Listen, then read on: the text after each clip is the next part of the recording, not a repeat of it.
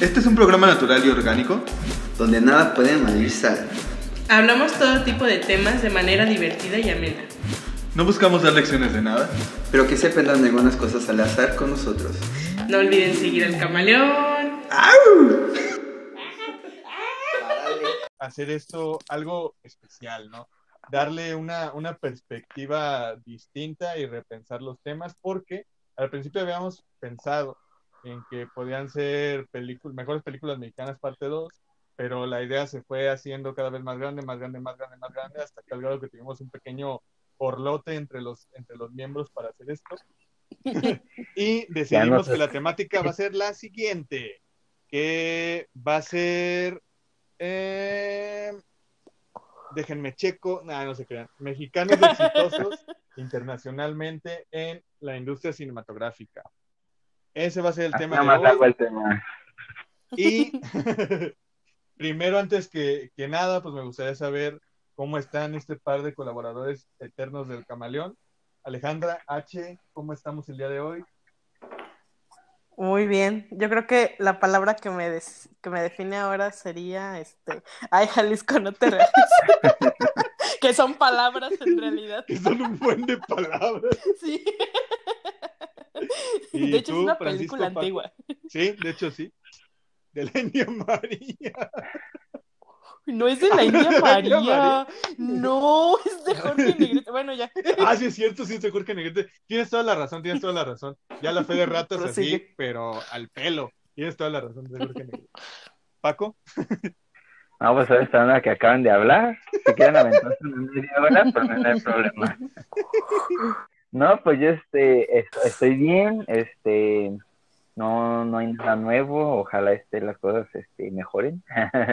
Pero no, todo, todo tranquilo, todo tranquilo. Este, y pues una palabra que me define ahora es este, la nada. Ah, bueno, tenemos un No hay inglés. nada que me define, nada que me define. Oh, ¿Todo bien, todo bien? Sí, todo bien. Ahí se nos andan ahogando.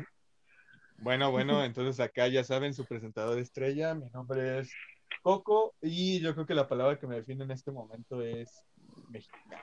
Ay, güey. Ay, Más bien palabras.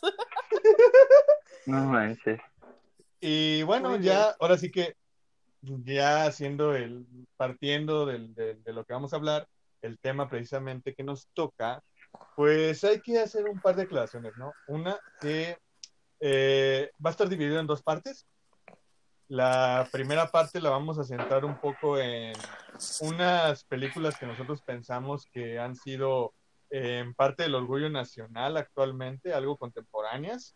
Y ahora sí que va a ser el conector para hablar precisamente de actores reconocidos internacionalmente. Y esa va a ser la primera parte. Y la segunda parte va a ser ya hablando de todo este esquema que tiene de compendio el trabajo cinematográfico. Directores, fotógrafos, guionistas, productores y que han sido extremadamente exitosos y reconocidos a nivel internacional. Y eso es de lo que vamos a conformar esta temática. Espero les agrade y Ujú. ahora sí ya vamos a arrancar, ¿no? Eh, Paquito, tú de hecho, eh, ahora sí que como siempre decimos, ¿no? Tras bambalinas, en la, en, en el, precisamente en el lugar donde hacemos nuestras juntas, eh, dijiste que tenías como ganas de hablar de una peli en específico, ¿no? Así es. A ver, cuéntanos, danos la sorpresa. Quiero hablar de Jesús. Ah. de nuestro Señor Jesucristo, que está observando, El ¿no? Señor- te observa todos los días, te bendice para que respirando. Sabes lo que haces cuando las luces se apagan. sabe lo que haces y te voy a decir una, te voy a decir algo que Jesús piensa, yo sé lo que piensa. Dice, A ver. por mala persona y por gay te vas a ir al infierno. Eso dijo Jesús. Ah. Pues si por gay me voy, pues ya mejor soy mala persona, hombre. que vive el diablo. Digo, el- Hablando de malas personas, pues eh, de eso, habla- de eso habla la película de la que quiero hablar, amigos. Este, ¿Ves? ¿Ves? Te Es- digo, soy bien chido para decisiones, como, como siempre, ¿no? Este, para mí, por ejemplo, el, el- a lo que vamos con lo que queremos hablar hoy o de lo que queremos este, profundizar hoy es justamente este, como el cine en términos generales. Y pues yo quisiera hablar este, primero eh, de esta película que es este, Matando Cabos, que para mí igual lo hemos dicho conforme han pasado los programas, como ha pasado el tiempo. Últimamente yo no me, voy- no me he vuelto tan fan del cine, este, se puede decir del cine comercial, este, aquí que se hace en México, pero creo que es una de las últimas películas que, que puedo disfrutar de este ramo, este, diciendo así, del cine comercial, eh, porque pues se me hace como que una película bien lograda por estas este, malas decisiones que a veces los mexicanos tomamos y de y de la confusión que pueda haber este o, o del odio incluso que pueda haber entre las personas y pues a querer este hacer justicia por tu propia mano no y pues creo que es una película que para mí es como bien lograda en tanto en, en la historia este en la dirección y a lo mejor un poquito en la actuación y los chistecillos que se presentan ahí este de vez en cuando no aún recuerdo esa esa pequeña escena de este hombre chaparrito con sus dientes todos filosos ahí dándole El cariño caníbal a la gringa, el caníbal, exactamente, dándole cariño a la gringa, a la gringa esta. Que la gringa era la que era la reina vampiro en las películas del San. Ay, mira, Eh. y, y eso sí la de gringa en, en, en todos lados, todavía ella me acuerdo en, la- en esta novela del privilegio de amar, que era la que ayudaba sí, a porque- las, a las modelos. Sí, sí, sí.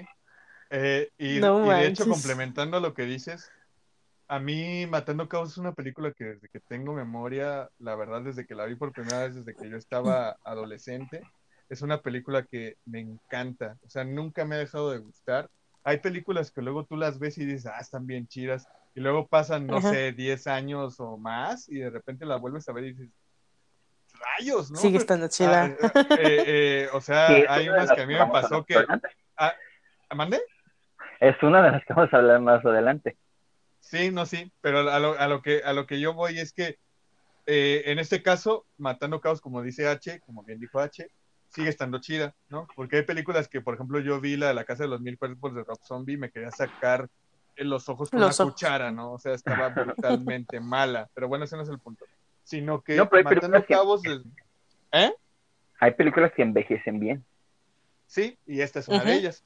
Matando Cabos lo que tiene de bueno es que desde la producción está extraña, porque la, produzque, la produce un señor que, bueno, él es parte de la producción, no que la, toda la producción sea de él, pero la produce en parte un señor que se llama Christoph Rasinski, que él hacía, lo único que hacía antes de Matando Cabos era conducir un, un programa de, de televisión de paga, en Amigo, el cual hacía infinidad de idioteces, ¿no?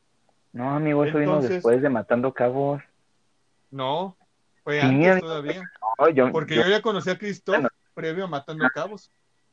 yo no lo conocía y después en este canal este de música este fue donde donde se hizo más más viral por decirlo así este su programa de, de televisión pero eso Sí, fue de exactamente, porque, porque lo que te digo, yo antes conocí a Christoph de Ajá. esos medios, previo a Matando Cabos, y posteriormente se estrenó Matando Cabos, que ha sido la única buena aportación que ha tenido este, este señor. Eh, Sí, De hecho, ahí- sí, bueno.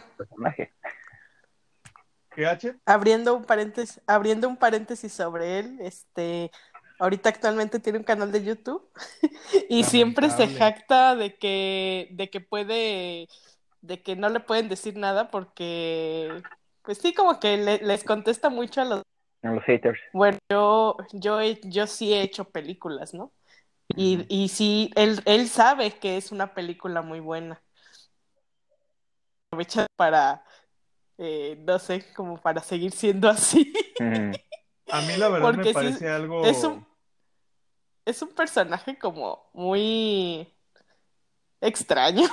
De hecho a mí me recuerda a Sí. un amigo nuestro o ex amigo nuestro Ay, sí.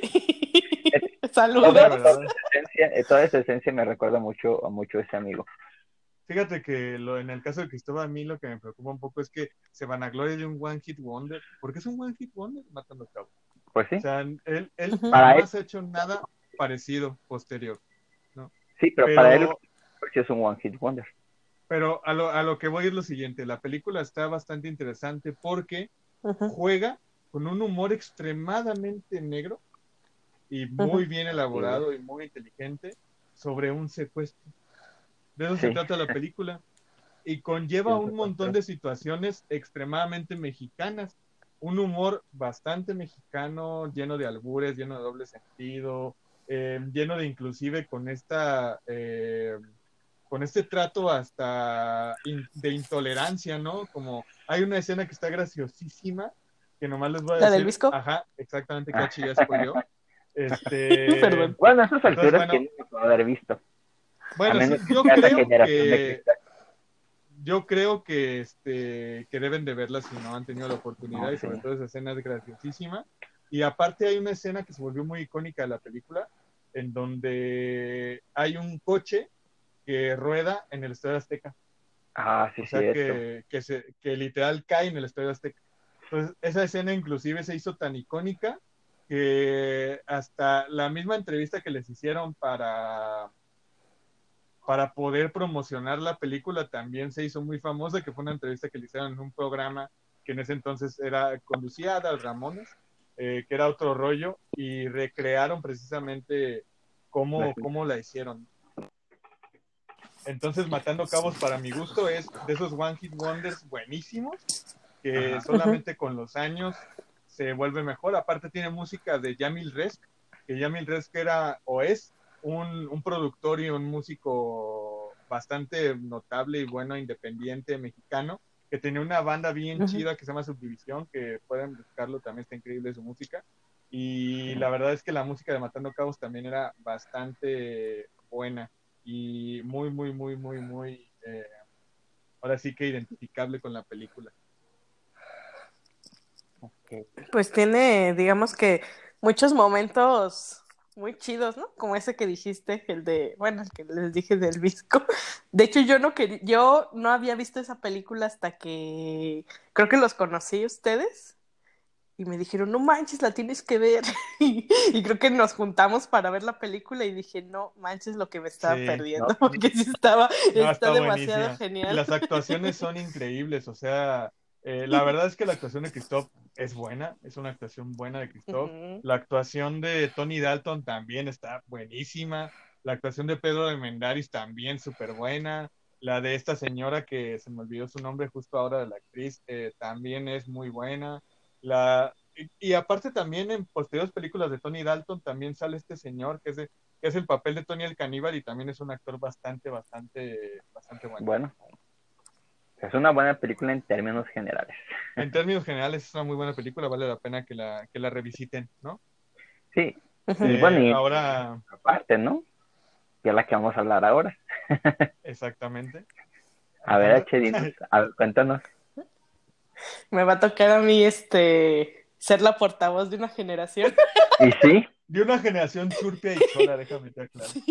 De hecho, sí. eh, yo me acuerdo cuando película de la que vamos a hablar, que nos la pusieron para una materia de en la secundaria, la que la ¿En vimos. Sí, de hecho no- nos la pusieron porque estábamos viendo como algo así de ese tema y este nos la pusieron, que es la película de Amarte duele, que yo creo que salió, ya tiene, ya tiene rato que salió porque es yo como tenía del como 2004, tre- por ahí. como tre- tenía como 13 años, 14 años. Sí, más o menos. Y pues un 2002, y pues es la historia como de dos chicos, ¿no? Así como Romeo y Julieta. se quieren, pero Casi, sí, como casi. Romeo y Julieta, o sea, de que amor prohibido murmuran por las calles. Wow, wow.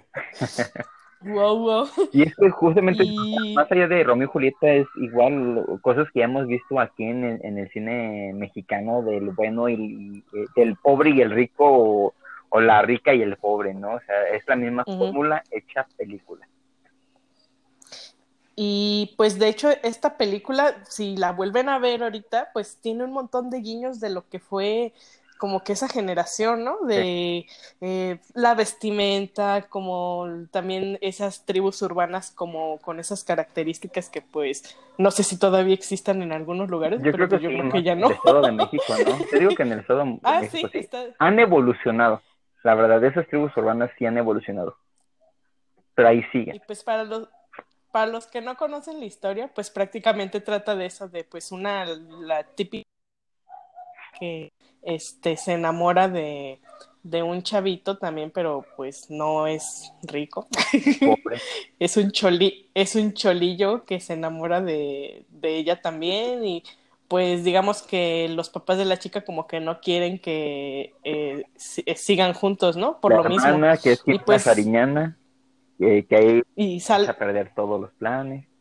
y sale Jimena Sariñana, sale Alfonso Herrera, ahora sí que son los, los malos, los malos de la historia. Sí, está bien guapo. Y No, sí, hay que reconocerlo. Honestamente, hay que reconocerlo. ser gay yo, ¿no? Y Fíjate, esa película, bueno, no sé si los que tengan este memoria, pero esa película, los pelos como los trae pintados, así como sus carieles rubios, es como los traía cuando empezó la serie de Clase 406, porque trae el mismo Ajá. estilo. Entonces, como que de esa época, es, es como del, dos, sí, como del 2002, 2003, 2002 más, más, más tirándole a lo seguro, pero pues ya este Poncho Herrera, pues ya uno ya lo traía en la mira.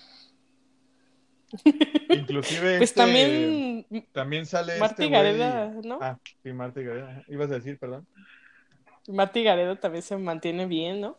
Pues sí. A pesar de los años. Y pues se ve igual, se ve casi igual. Otra no- no Maribel envejeció. sí. Como Sí, hablando de porque, Maribel bueno, Guardia, ¿no vieron esa imagen que está Maribel Guardia en, en su gimnasio con fotos de ella para motivarse? ¿No las has visto? Está ahí en, en su casa y se ve atrás este, en el espejo este el reflejo de los cuadros de, de ella así en así, pues posando en, en ropa interior y todas las cosas, ¿no? Pa' que que. Maribel Guardia está justo ahora me casaría con ella sin problema. O sea, No, es inmortal una share más. sí, no, es inmortal, inmortal. Pero Eh, volviendo al tema, pues, o sea, básicamente esta película casi lo, lo que hace es esto, ¿no? Eh, sí como que marcó una generación, que, que fue nuestra generación cuando, cuando nosotros éramos, pues apenas estamos entrando en esto de la, de la adolescencia.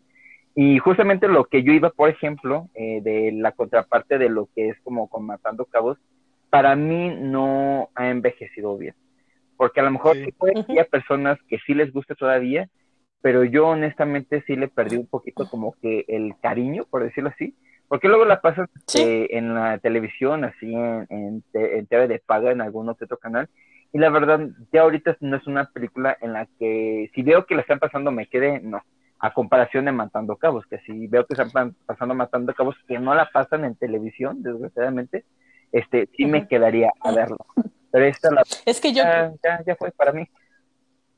yo creo que es por lo mismo de que como tiene tantos elementos como de esa, de esa generación, Ajá, que como que ya ahorita tú que ya eres adulto, que la, no la te da- vuelves a ver y como que ya, o, o sea, tú de chavo la veías y dices, ah, quiero, quiero un amor así, pero ahorita ya dices, Ay, "Ay, yo- no manches, qué pendejos, ¿no? No, pero, pero fíjate, ahorita, yo, yo lo que les puedo decir es que yo jamás tuve ese, esa sensación como de que a mí me gustaba la película cuando era un pibe, o sea, cuando era un adolescente. Es que La tú eres es niño que no. No fue, no fue, ¿eh? Tú eres un niño Hombre, que- popis. No, hombre, Sí. ¿qué te pasa? No, como- Ojalá, ojalá hubiera sido. Eras el Alfonso Herrera de nuestra De hecho, sí. No, imagínate si Alfonso que iba Herrera, ¿cómo sola, serían las otras? Es más, amigos, si quieres te puedo presentar a una, este, tipo así como acá ruda, acá de barrio, para que veas lo que es bueno, amigo. Va, va, va, va, va, va. Por favor, te lo encargo. Cuando Va. pase la cuarentena, ya sabes. Ya quedamos. Ya quedamos y que ahora sí que, que nadie se rasque. Ay, pero a lo, que, a lo que yo iba era que yo nunca me sentí identificado, porque yo sí era como, no es, no es por sonar único y detergente, pero sí. Todo, todo lo que eran patrones de mi adolescencia y juventud, nunca los seguí. O sea, por ejemplo, el, del- el de, el de esa época, me acuerdo que yo veía la película y me daba cringe. O sea, como que no, no me agradaba tanto. Ya después la traté de ver de más grande por la insistencia de mucha gente. Y la seguía viendo mala, pero no me parecía un producto nefasto, ¿no? Pero ni fu ni fa, como dicen vulgarmente en México. Eh, o sea, ni para Dios ni para el diablo, ¿no? Y creo que técnicamente hablando y objetivamente hablando, sí estoy de acuerdo con Paco, envejeció mal. Y sin embargo, hay, hay, hay películas que tú de repente ves que luego te chutan los domingos a las 8 de la mañana en televisión abierta porque no es pobre. Amigo, ¿quién Y- se despierta a las 8 de la mañana en domingo? Pues la gente que tiene problemas para dormir como yo. Ah, bueno. Entonces, eh, resulta que ese tipo de películas tú las ves y sí son producto de su época. O sea, de repente me ha tocado ver películas de, de celebridades de los 50 como Enrique Guzmán o César Costa, eh, eh, ese tipo de, de gente. Y yo veo las películas y me parecen curiosas, porque la mayoría que yo he visto de, ese- de esa época no me parecen pésimas, tampoco me parecen que sea una obra de arte. Sin embargo, este, creo que traducen muy bien lo que estaba viviendo en esa época, el lenguaje, la forma de vestir, el, el léxico, ¿no? Y creo que Amarte Duele entra ya en esa lista, nada Ajá. más que la única diferencia es que, pues, como tú dices, no se ha conservado tan bien, y, pero, pero es un producto de nuestro tiempo y creo que es para analizarlo. De hecho, me parece que sí es una película histórica en términos de taquilla en, en- en México, ¿no? Entonces, me parece que tiene su relevancia. Muy bien, Coco. Ahora te toca a ti hablar de tu película. Eh, bueno, yo les traigo una, una película un poquito más contemporánea, un poquito más reciente, también de mexicana, obvio, eh, que es Belzebut. Eh, Belzebut es una película que se estrenó hace alrededor de dos años atrás, eh, con Joaquín Cosío de protagonista, y tiene la peculiaridad de que es una película de, de terror. Y lo que está muy chido de, de Belzebut es que eh, el, el- la idea está genial. La idea está espectacular porque en realidad la película trata sobre un agente fronterizo que de hecho vive en Ciudad Juárez, ¿no? Y que precisamente está investigando una serie como de crímenes y de repente se topa con que esos crímenes tienen que ver con algo, algo que ver con una secta, ¿no? Y esta secta tiene, eh, ahora sí que alaba a un, a un dios, a un demonio que se llama Belzebú.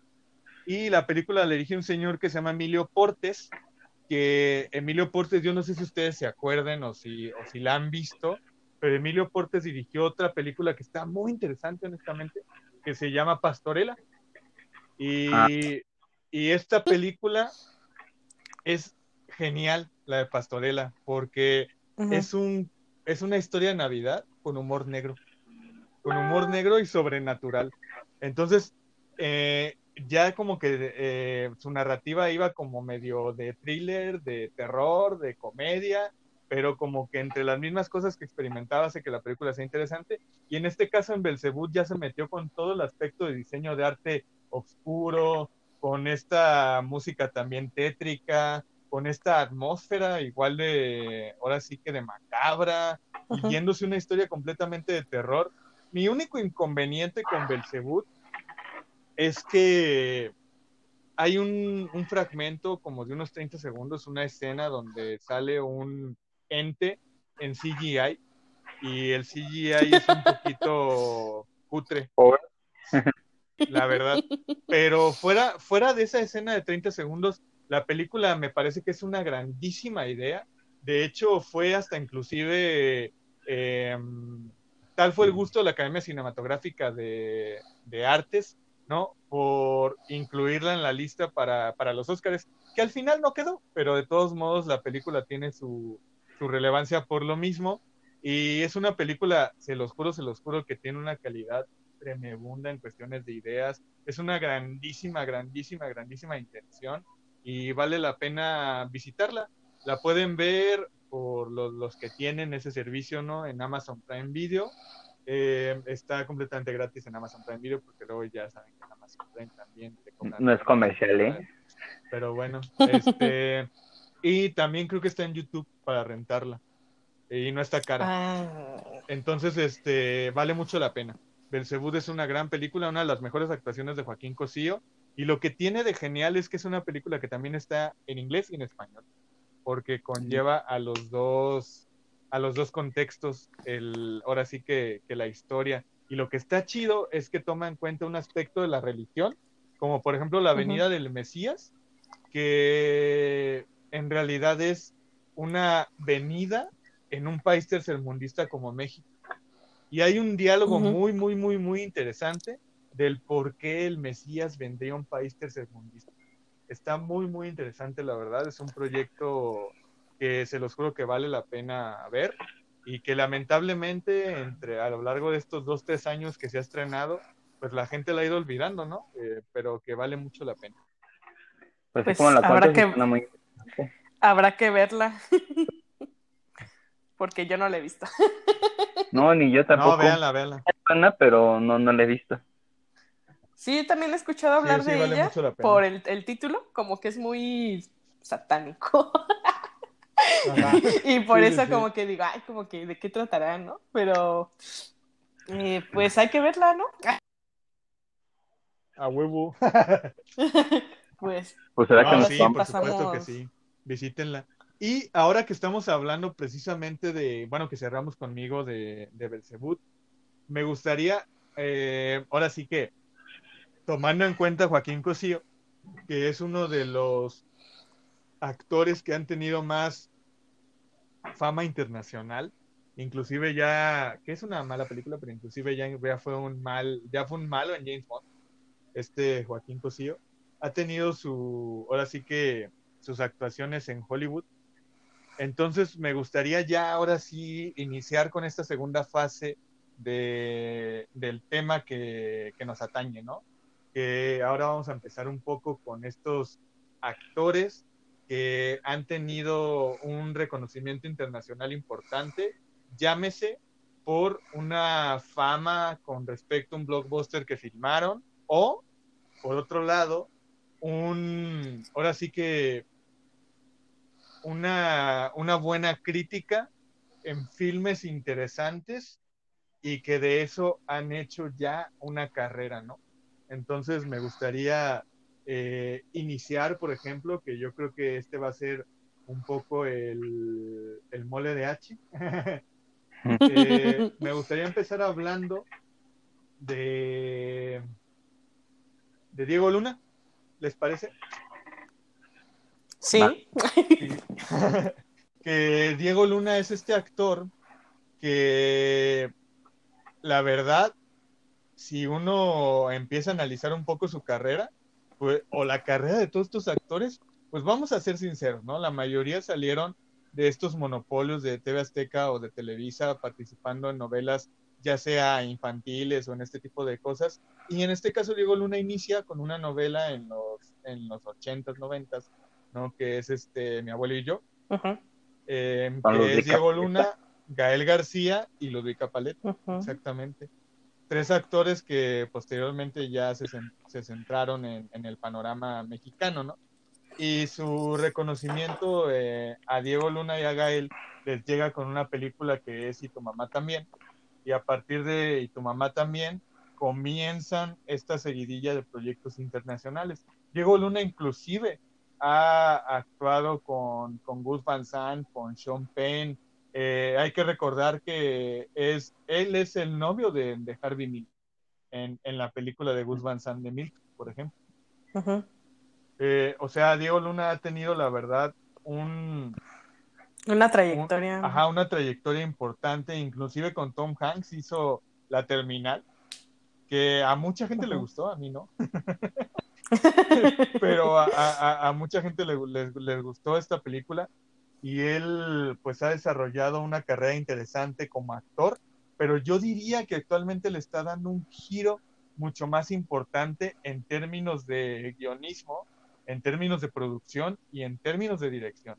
Que él ahorita lleva tres películas dirigidas, la cual es JC Chávez, que es una película súper interesante acerca de este, ahora sí que de este activista eh, mexicoamericano, que está muy, muy, muy interesante, que es el protagonista es Michael Peña. Lleva esta, esta otra eh, película también que es protagonizada por un niño, no sé si se acuerdan, que de hecho él, que es un niño que tiene como, como, que sale Chema Jaspic en esa película, y que es un niño que prácticamente hace como la labor de papá de su propia familia. Eh, Ujú. Que también es, es, una, es un proyecto muy interesante de, de, de Diego Luna. Y lo que yo quiero expresar con esto es, ah, Abel se llamaba esa película. Lo que yo quiero expresar con esto es que no solamente ha tenido este reconocimiento como actor, sino también ya como director y ya como guionista. Y, y lo que tiene él ya de bueno es que actualmente ya está haciendo producciones. Ahorita tiene un proyecto en Amazon que en Amazon Prime que, que se llama eh, Pan y Circo. Y en él lo que hizo él es escribir los guiones, invitar a gente, a chefs y a personalidades que han tenido algo que ver en la economía, en la política y en estos proyectos sociales. Y habla sobre temas un poquito cachondos, llamémoslo así, como el aborto, como ahora sí que como el SIDA, como este tipo de temas, tiene alrededor de siete capítulos ese, ese proyecto está bastante interesante. Entonces Diego se ha enraizado en, en, en, en distintos tópicos de, de, de, lo que tiene que ver con algo, eh, con, con, el mismo tema, ¿no? Que es, que es precisamente el cine. Y a mí me gustaría decir que ya no es solamente un actor, sino también ya funge como otras Tiene- cosas, tiene otra importancia y sin embargo la gente le da ese amor y ese reconocimiento porque el güey es alguien sencillísimo, por no decir que también guapísimo. Pues creo que pues tiene ahí su toda su historia, pues ahí se te olvidó decir que también estuvo en, en una mexicana que se llama el Premio Mayor. Sí, es cierto. y estaba Ahí, viendo pues, eso. y, y, pues sí, esta- estaba este muy gordito y ya después empezó con este tipo de películas como que ya como que lo enfocaron, ¿no? En como ya un actor más reconocido mexicano con este y digamos que también con esta película que es y tu mamá también como que se cimentó como que esta mancuerna que ya tenían eh, Gael y este Diego Luna. Y además, pues ha, ha participado ahorita ya en cosas más como de más peso, por ejemplo, en la película, la de Star Wars, Sí, En la de Rogue One. su participación estuvo bastante bien y es una muy buena película. Ahorita también salió en la última de Woody Allen, en un día lluvioso en Nueva York, también. ¿A poco? Sí, No la he visto esa. Amigos, este, Paquillo, no sé qué tengas que Paco. agregar. Eh, creo que no sé si se confundieron, esto no es por exponerlos, pero primero Ajá. están hablando de Gael García, ¿no? No, empezamos de No, Diego Luna. estamos, empezamos sí, con eh. Diego Luna y Sí, no, no es que empezaron con Gael García y luego como que dijeron que, que lo del premio mayor y no, bueno, yo no escuché que hubiera como que un punto en el que se diera como que el, el punto de que es este Diego Luna que sale en el premio mayor con Huicho Domínguez. Pero este, por ejemplo, en el aspecto de esto de, de la película que, que hizo yo honestamente la verdad no tenía como que muchas expectativas este en él la verdad este no es como que de mis actores este favoritos este Diego Luna pero honestamente sí como como lo dijeron pues la verdad a mí sí me sorprendió mucho en, en la de Star Wars. Y pues curiosamente que el éxito que ha tenido el personaje o, el buen recibimiento que ha tenido más allá de que sea un mexicano pues ya va a tener también este bueno por ahí se dice que va a tener su, su serie muy muy aparte. Y pues es como que una, una oportunidad más a ellos, este, o incluso de que te das cuenta que hay actores que pues a veces tienen que salir fuera para a, a lo mejor tener un mejor reto como actor.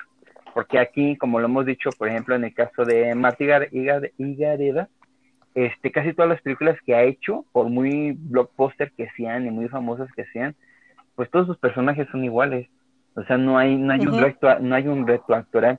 Y la ventaja que tienen este, tanto Diego Luna como Edgar y Gael García es de que se han enfrentado este, a diferentes industrias este, que han trabajado no solamente en México o Estados Unidos, sino que se han ido a otras partes del mundo este, o a contar diferentes tipos de historias, no solamente a mejor ser actor, sino enfocarse a, a otras cosas.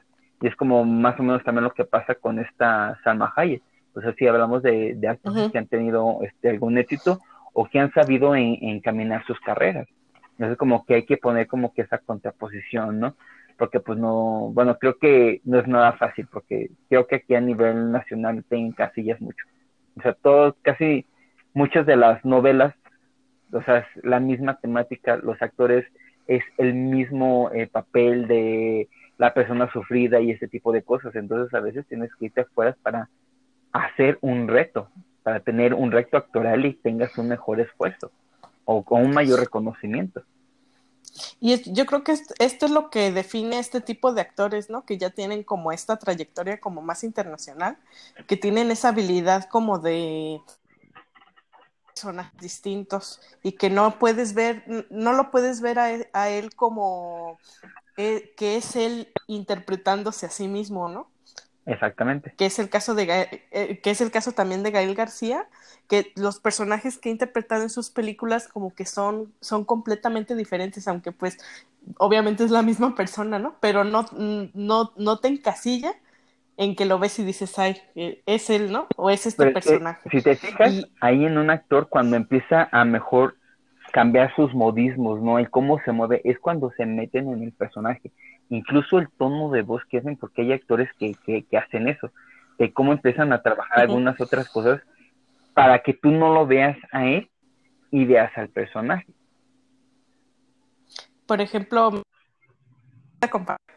de Ajá. Gael García, su personaje en Y tu mamá también es completamente diferente a, por ejemplo, su personaje en La ciencia del sueño, Ajá.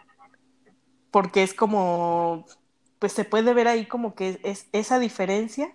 eh, y además como que pues, las dos también son películas buenas. Igual, la de- fíjense que la de tu mamá también, hace poquito que la volví a ver. Y porque son de esas películas que ves así dos, tres veces y ya después te olvidas de ellas, ¿no?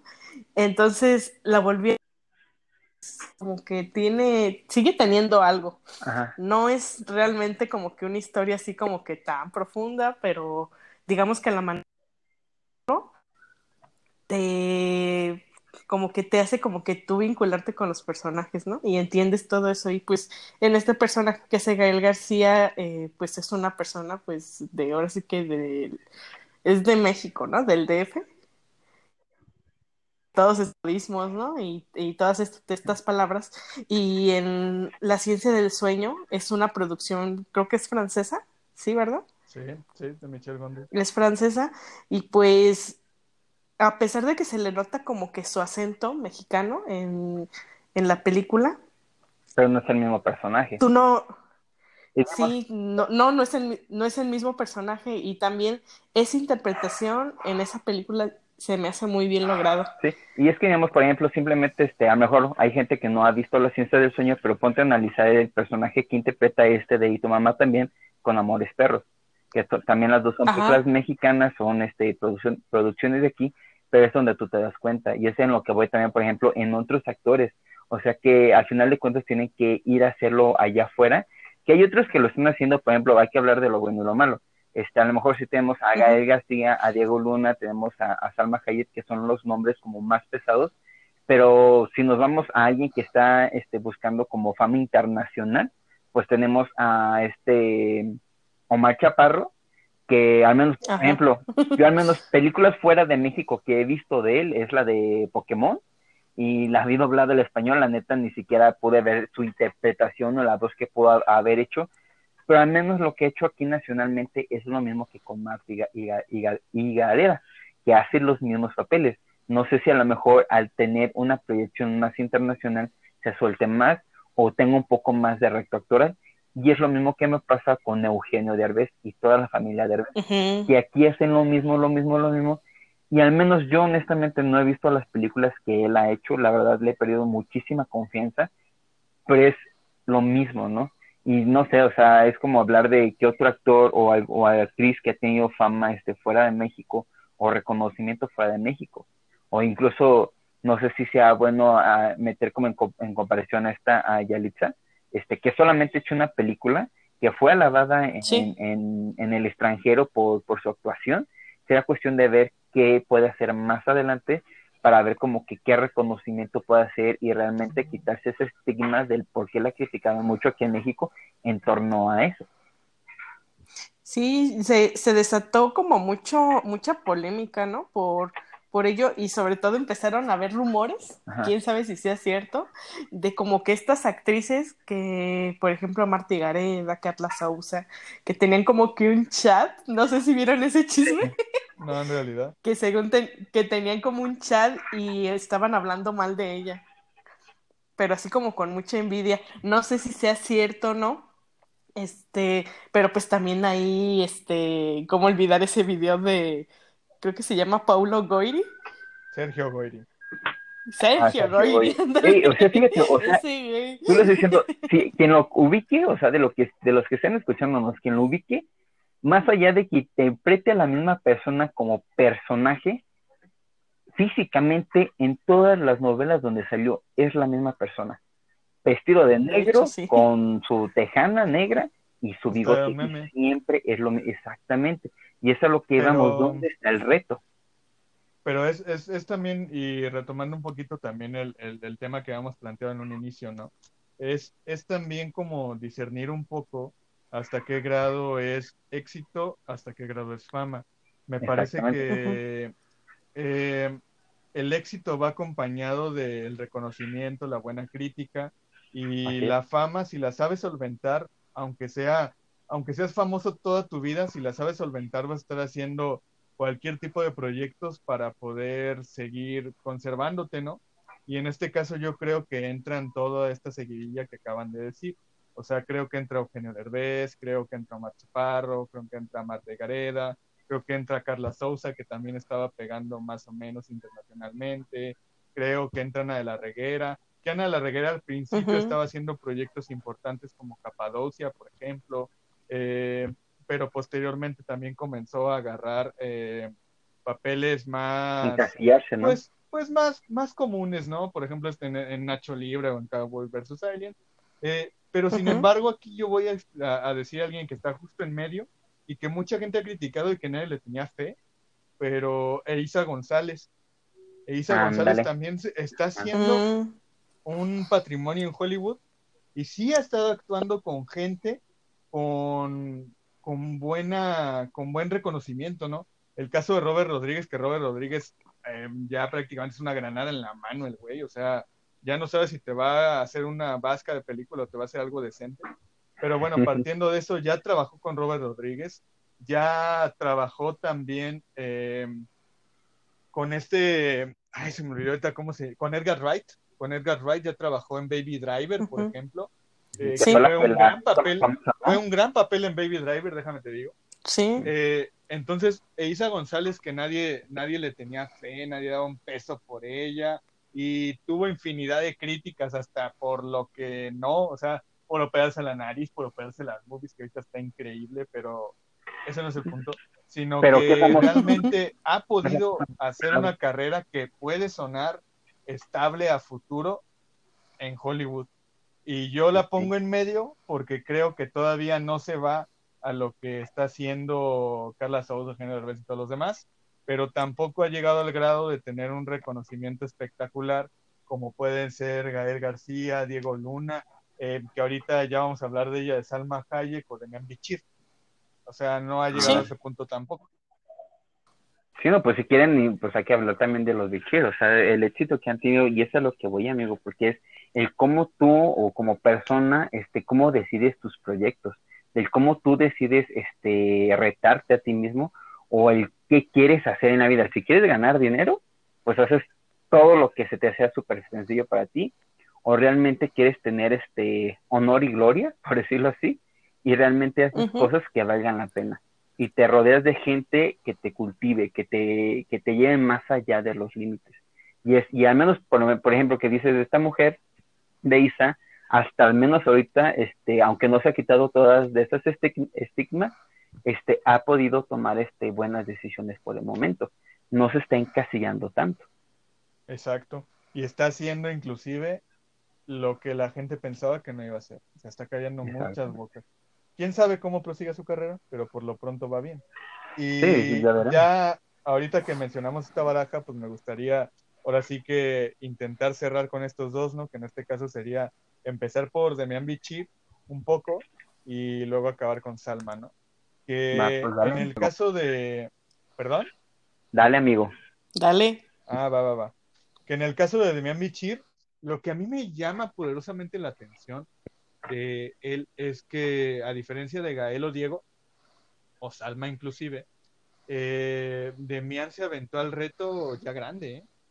O sea, ya, ya con una carrera consolidada en México, ya con un cierto prestigio y también, ¿por qué no decirlo?, con una familia que llama la atención porque los tres hermanos que conforman, bueno, en realidad son cuatro, pero uno no es famoso, este, que los tres hermanos que conforman eh, esto, esta familia, pues son ¿Los de actores? ¿no? El caso, el caso de Odiseo, el caso de Demián y el caso de, de este Bruno, ¿no?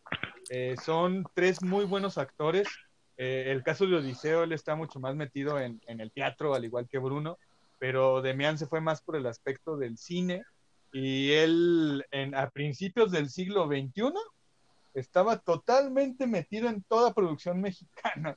O sea, cada película Sí. mexicana que salía estaba la cara del güey ahí. Sexo, pudor y...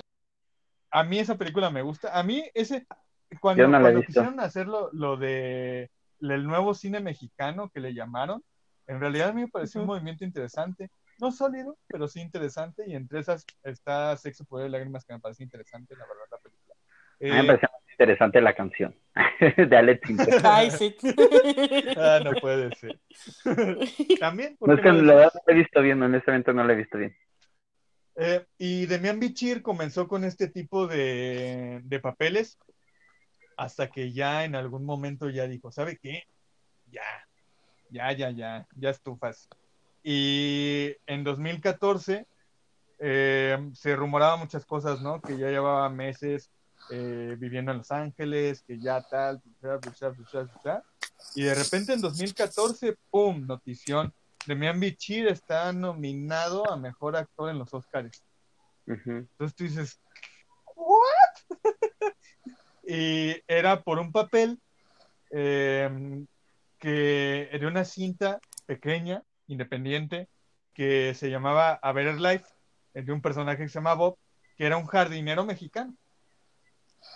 Entonces, de repente, pues uno se topa con estos detalles que son un poquito clichésosos, pero que al mismo tiempo, fuera del cliché, la película trató de intentar dar una crítica al sueño americano, a la realidad gringa, a la realidad nacional, o sea, mexicana, y otorgarle un poco el beneficio de la duda a estas miles de historias que hay de migrantes en Estados Unidos. Sí. Entonces, la verdad es que desde ahí, Demian Bichir llamó poderosamente la atención en- de muchos directores y estuvo colaborando en varias películas internacionales, producción hollywoodense literal, que la que más ha llamado la atención pues fue el papel del mexicano en The Hateful Eight, ¿no? Eh, que en realidad a mí, si soy honesto, The Hateful Eight no es de mis películas favoritas en la vida y no es de mis películas favoritas de Tarantino tampoco, ni de las actuaciones más sobresalientes de Demian Bichir.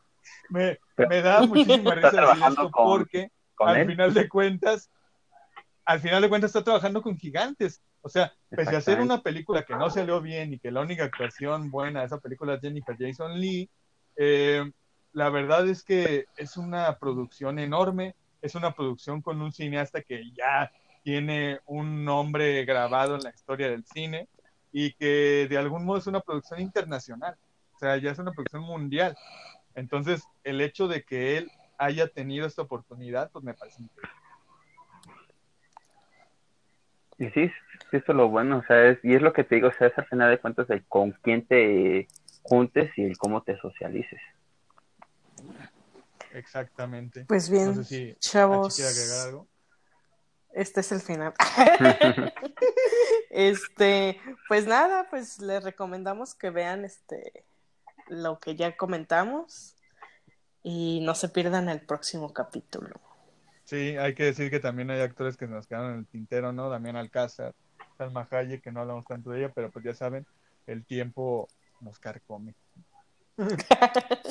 Lo único que les podemos decir es que busquen a estos actores, vean qué clase de películas han hecho, vean la, si les interesa, vean la evolución que han tenido, los proyectos la que han oportunidad. estado metidos. Ajá, denle la oportunidad. Gael García ya debutó como director de cine en Chiparote, es una película también muy interesante. O sea, hay para tirar para arriba para poder comprobar que mexicanos están sobresaliendo en el ámbito cinema- cinematográfico a nivel Sí, mundial. Obviamente aquí hablamos de actores. Posteriormente, ya en el siguiente capítulo ya vienen Ya continuaremos. eh, ya continuaremos con, con demás perfiles. Entonces, recuerden, no olviden eh, escuchar y seguir al camaleón. Y nos vemos. Bye. Bye bye.